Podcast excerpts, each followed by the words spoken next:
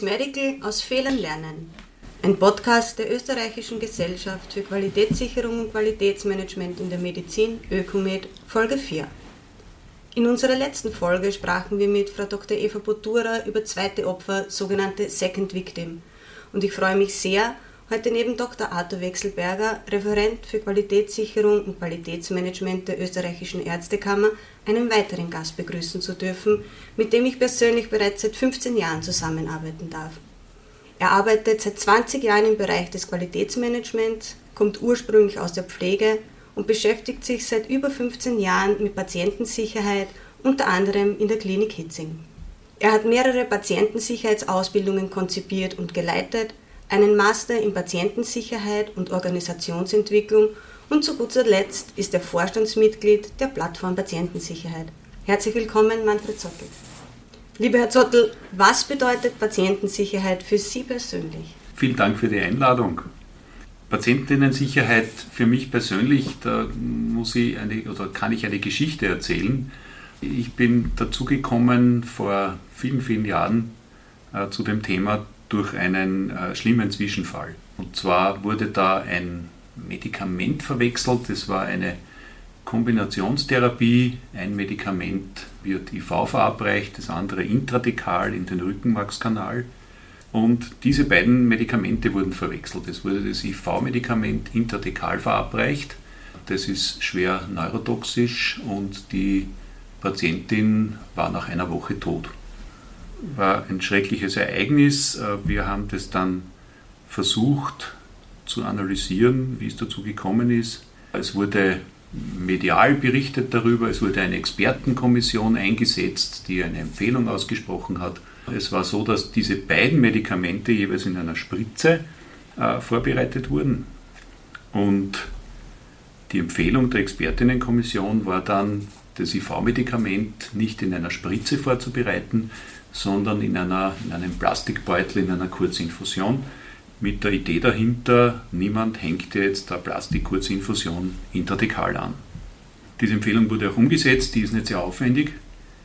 Einige Jahre später äh, lesen wir wieder von diesem Zwischenfall in der Zeitung. Und auch in der Fachliteratur wird immer wieder berichtet von genau dieser Verwechslung. IV-Medikament, Intradekalmedikament.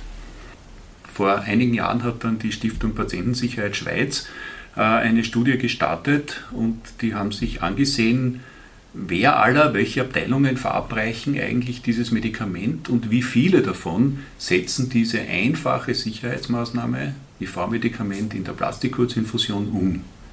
Und die kamen zu dem Schluss, dass gerade mal die Hälfte der Abteilungen, die das Medikament verabreichen, diese Sicherheitsmaßnahme umsetzen. Und bei Kinderabteilungen gerade mal ein Drittel. Woran liegt das? Wussten das die Abteilungen nicht? Das kann ich mir nicht vorstellen, weil das Medikament seit ja, Jahrzehnten mittlerweile, kann man sagen, verabreicht wird. Dieser Zwischenfall seit Jahrzehnten bekannt ist. Äh, sämtliche Listen, die es gibt, Never-Event-Listen, äh, egal aus welchem Land, haben, haben diese Verwechslung äh, in ihrer Liste integriert. Ich glaube, es geht darum, dass man Schwierigkeiten hat, Fehler anzunehmen, Fehlermöglichkeiten zu berücksichtigen oder erst dann glaubt, äh, aktiv werden zu müssen, wenn wirklich etwas passiert ist mit Schaden und vorher die Möglichkeit eines Fehlers zu sehr ausgeblendet wird. Obwohl man weiß, dass das Medikament in der jeweiligen Abteilung in Verwendung ist. Also meine Hypothese dazu, es hängt mit der, mit der Vorstellung von Expertentum und Expertenrolle zusammen. Das Gesundheitswesen gilt als Expertinnenorganisation. Und äh, der Expertenrolle äh, innewohnend ist, zumindest in unserer Branche, Experten machen keine Fehler. Wenn jemand einen Fehler macht, ist das ein Verstoß oder ein Versagen und untergräbt die Expertenrolle. Das heißt auch die, der Umgang mit möglichen Fehlern, die Kommunikation von Fehlern, das vorab etwas gegen mögliche Fehler zu tun, äh, untergräbt aus meiner Sicht zu sehr die Expertenrolle. Und das macht es in unserer Branche so schwer, über mögliche Fehler, über tatsächliche Fehler und Schäden äh, zu sprechen und, und rechtzeitig daraus zu lernen.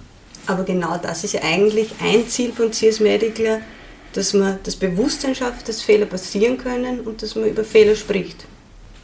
Herr Dr. Wechselberger, welche Punkte müssen aus Ihrer Sicht zu dem Thema Patientensicherheit, vielleicht speziell im niedergelassenen Bereich, angesprochen werden? Nun, ich glaube, Herr Zottel hat ganz wesentliche Teile aus den Patientensicherheitserfordernissen jetzt angesprochen. Und ich denke, es ist egal, ob das im niedergelassenen Bereich äh, ist oder im Krankenanstaltenbereich. Was es im Krankenanstaltenbereich natürlich noch viel signifikanter macht, ist die Komplexität in der Zusammenarbeit in Krankenanstalten. Das ist in der Praxis nicht in diesem Ausmaß gegeben, weil einfach die Arbeitsteiligkeit in der Praxis geringer ist, weil die Zahl der äh, Beschäftigten und Tätigen geringer ist. Aber vom Grundsatz her, glaube ich, haben wir schon einiges erreicht in den letzten Jahren.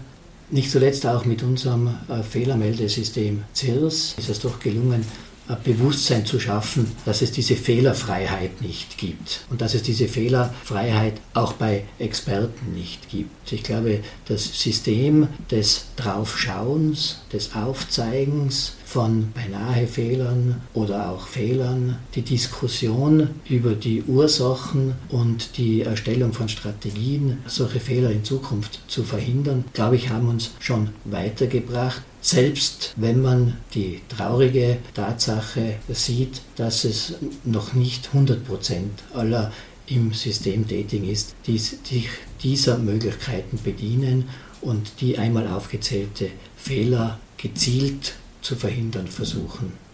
Jetzt ist in letzter Zeit immer wieder der Begriff Safety 2 aufgetaucht. Herr Zottel, worum geht es da genau und wo liegen die Unterschiede zu Safety 1? Ich denke, die Safety 1, Safety 2 Diskussion kann man an mehreren Punkten festmachen. Einer ist die, ist die äh, gerade angesprochene Komplexität. Wenn man sich die Entwicklung der Patientensicherheit die, der jüngeren Geschichte anschaut, und die jüngere Geschichte beginnt bei mir mit äh, der Studie To Err as Human 1999, 2000, dann hat man versucht, Sicherheit zu erreichen, mit einem sehr risikobasierten Ansatz. Gerade hier in Österreich waren wir mit der ONR 49.000 da im deutschsprachigen Raum zumindest sehr bestimmend. Der Zugang war der, dass wir äh, einerseits versucht haben, alle möglichen Risiken, alle möglichen Abweichungen vorher zu erkennen, zu analysieren, entsprechend zu minimieren. Andererseits äh, Sicherheitsbarrieren zu schaffen, im System und in den Prozessen, die verhindern, dass sich ein Risiko verwirklicht. Und diese Sicherheitsbarrieren galten als hochwirksam, wenn sie möglichst personenunabhängig waren. Also wir haben versucht, das System quasi von selbst sicher zu machen. Das, das waren die Sicherheitsbarrieren, die personenunabhängigen waren der Fokus. Die Personen gar nicht so. Diese Human Factors wurden eher als Schwachstelle gesehen. Und äh, jetzt kommt das Komplexitätsthema dazu. Natürlich verwirklichen sich immer wieder Situationen, mit denen man nicht rechnet, die dann neu sind. Da hat man versucht, die, diese Situationen in die bestehenden Vorgaben zu integrieren. Diese bestehenden Vorgaben sind immer dicker und dicker geworden, weil natürlich immer mehr Eventualitäten reingekommen sind. Hohlnagel hat es äh, dann mit Namen versehen. Den einen Zugang, den er Safety 1 nennt, der ist sehr kausalitätsorientiert.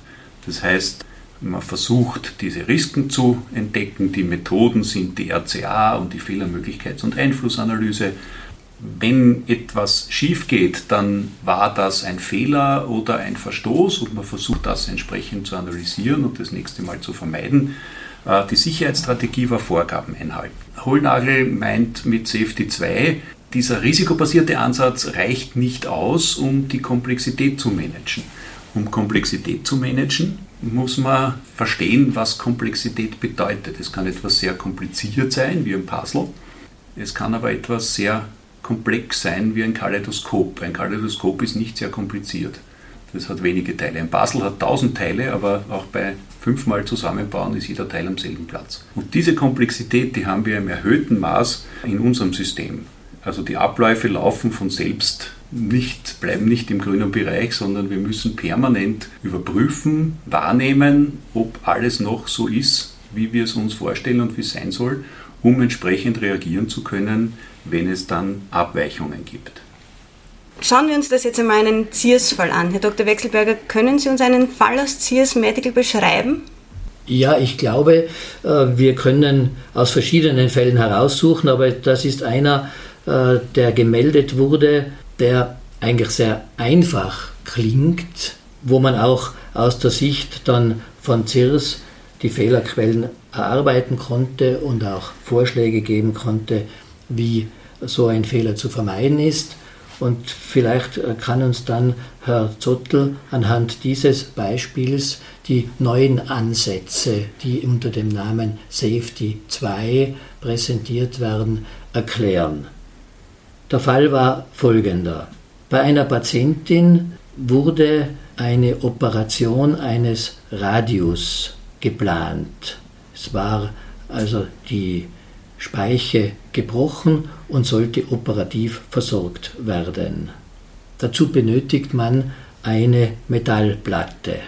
In der Nachmittagsbesprechung wurde darauf hingewiesen, jedoch wurde im Nachgang nicht geklärt, wie lange diese Platte zu sein hat.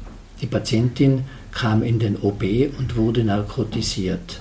Bei konkret durchgeführtem Team Timeout fiel das Fehlen der Platte auf.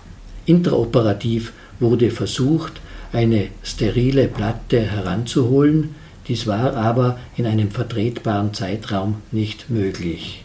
In der Konsequenz wurde die Patientin ohne Hautschnitt wieder aus der Narkose ausgeleitet und erst am Folgetag operiert.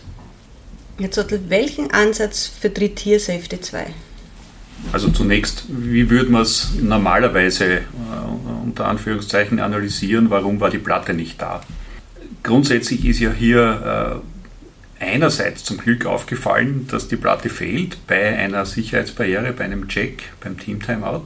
Aber das war zu spät, weil es Auswirkungen auf den Patienten hatte. Im Safety 2 Ansatz fragt man weniger nach, äh, wieso ist das passiert, sondern wieso ist es nicht rechtzeitig aufgefallen, beziehungsweise welche Feedbacks oder äh, Sicherheitsschleifen müsste ich in den Prozess implementieren, damit es rechtzeitig auffällt und rechtzeitig in diesem Fall heißt ohne Auswirkungen auf den Patienten.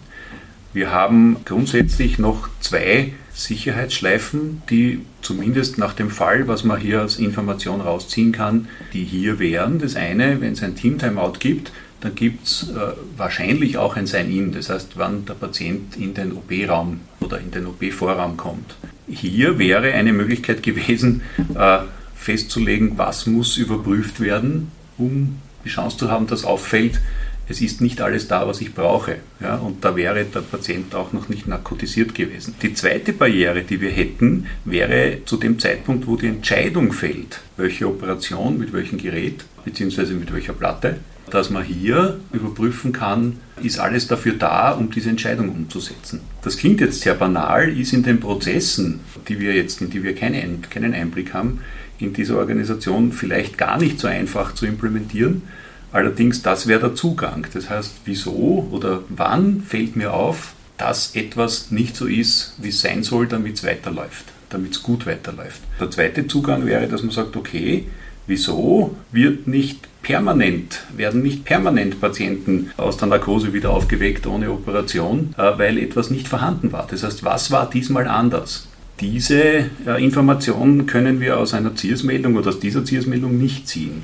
Aber dieses, was war diesmal anders, wieso ist es diesmal nicht gut gelaufen, wieso läuft es normalerweise besser, auch das bringt uns mitunter äh, an Erkenntnisgewinn, um die Prozesse sicherer und äh, resilienter zu machen. Das heißt, dass die Prozesse auch unter komplexen Bedingungen robust genug sind, um solche erwarteten und unerwarteten Abweichungen auszuhalten. Sie haben gerade Resilienz angesprochen. Was bedeutet das in dem Zusammenhang? Ja, wie gesagt, äh, resilient ist ein Prozess, eine Organisation dann, wenn er sie unter erwarteten und unerwarteten Bedingungen seine Funktion aufrechterhalten kann, seine Ziele erreichen kann. Dieses äh, Resilienz wird definiert von, von Hollnagel in vier Resilienzpotenzialen. Das heißt, man muss vier Dinge können, um resilient zu sein. Und mit können meine ich einerseits die Einzelnen, andererseits Teams, andererseits Organisationen. Diese Resilienzpotenziale sind wahrnehmen, reagieren, lernen und antizipieren. Wahrnehmen bedeutet in dem Zusammenhang, woran erkenne ich, dass sich einerseits eine erwartete Abweichung gerade verwirklicht, also erwartete Abweichung ein Risiko. Woran erkenne ich, dass alles noch gut läuft? Weil wenn das nicht mehr zu erkennen ist, dann verwirklicht sich gerade irgendetwas Unerwartetes. Ich weiß noch nicht was, ich weiß nur, dass es nicht mehr gut läuft. Wahrnehmen muss ich können, um entsprechend zu reagieren. Das heißt, die entsprechende Reaktion auf das zu setzen, entweder habe ich etwas vorbereitet, weil es eine erwartete Abweichung ist, oder ich muss mal erkennen, was das Problem ist bei einer unerwarteten Abweichung. Aus dem Ganzen lernt man. Also diese ganzen Erkenntnisse muss ich integrieren in, in, in, in die Kompetenz der Einzelnen, der Teams und der Organisationen. Und das vierte Resilienzpotenzial, dieses Antizipieren, bedeutet vorausdenken, was sind, mein, was sind überhaupt meine erwarteten Abweichungen, woran erkenne ich sie und woran würde ich merken, dass es nicht mehr gut läuft. Also erkennen, wahrnehmen ist das, was ich jetzt sehe, unmittelbar antizipieren geht darüber hinaus. Wie entwickeln sich die Abläufe weiter? Herr Dr. Wechselberger, wie sehen Sie diesen unter Anführungszeichen neuen Ansatz in Bezug auf CS Medical? Ich glaube, das ist eine sehr wichtige Weiterentwicklung unseres CIRS-Systems. Wir versuchen jetzt in unserem System beinahe Fehler und Fehler zu dokumentieren und aus denen Maßnahmen abzuleiten, um solche Fehler zu verhindern. Und ich glaube, es ist ganz wichtig, dass die Organisation, in der dieser Fehler passiert und die Personen, die in dieser Organisation handeln, über dieses singuläre Ereignis und über die Maßnahmen, die dieses singuläre Ereignis verhindern sollen, hinausdenken, um zu sehen, was müssen wir in unserer Organisation, aber auch in den Fertigkeiten und Fähigkeiten der handelnden Personen ändern, um zielgerichtet, prospektiv das System dauerhaft sicherer zu machen, auch wenn es einmal nicht nur um diesen konkreten Fall geht, sondern es andere Fälle sind, die ähnlich sind, die sehr nahe an so einem Fall verlaufen, dass auch diese mit eingeschlossen sind in das Patientensicherheitssystem. Ich glaube, wir müssen uns Handlungsspielraum erarbeiten, um eben dann, wenn wir eine Situation voraussehen, antizipieren, um dann rechtzeitig eben die richtigen Maßnahmen zu setzen, sodass das Gesamtsystem an sich sicherer wird. Lieber Herr Dr. Wechselberger, lieber Herr Zottel, vielen Dank für das Gespräch und die unterschiedlichen Blickweise, die man auf einen Zwischenfall haben kann. Wir hoffen, dass Sie, liebe Zuhörerinnen und Zuhörer, den Zugang zu Vorfällen nun auch mit etwas anderen Augen betrachten können und bedanken uns fürs Zuhören. Berichten Sie noch heute unter www.csmedical.at, denn jeder Fehler zählt.